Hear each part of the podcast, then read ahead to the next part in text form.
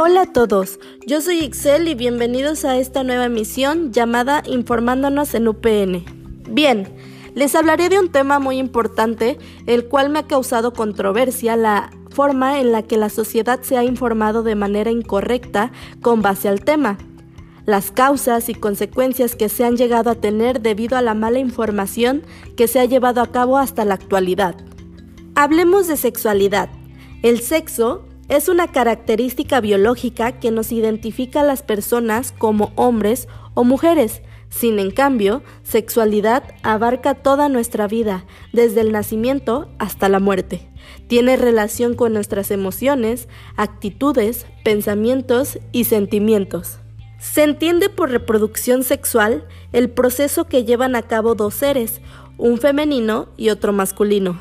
Inicia con la meiosis, que significa la división celular del cual se obtienen gametos, y los gametos son células sexuales, es decir, los óvulos femeninos y los espermatozoides masculinos, que son aportados por cada uno de los progenitores y que contienen la mitad de información genética que heredará el nuevo ser vivo.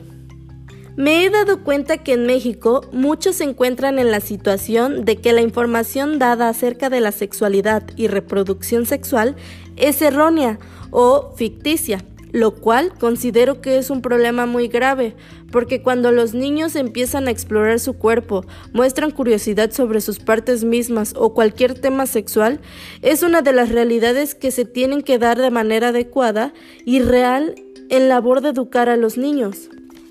A pesar de que el tema sea extraño o tal vez vergonzoso, hablar con los niños respecto a los cambios corporales y asuntos sexuales a temprana edad es de suma importancia, además de que la información sea correcta y necesaria.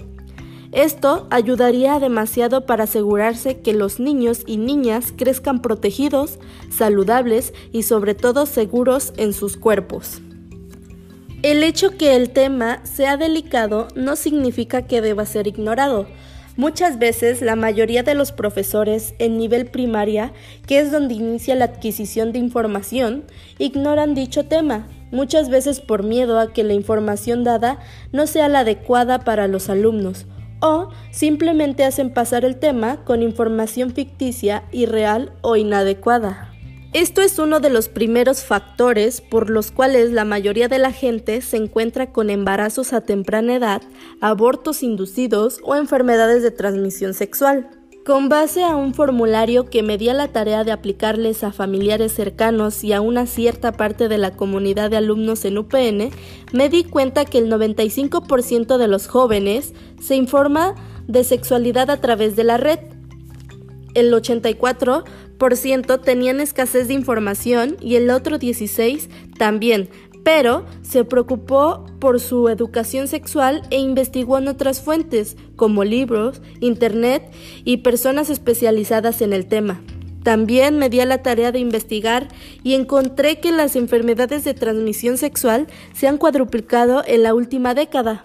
Esto me indica un gran descontento con la educación sexual que se les ha brindado año con año a nuestros estudiantes. La información sexual es muy importante. Si se diera de manera correcta, todo sería diferente y formaríamos a jóvenes más seguros, sanos y mucho más responsables.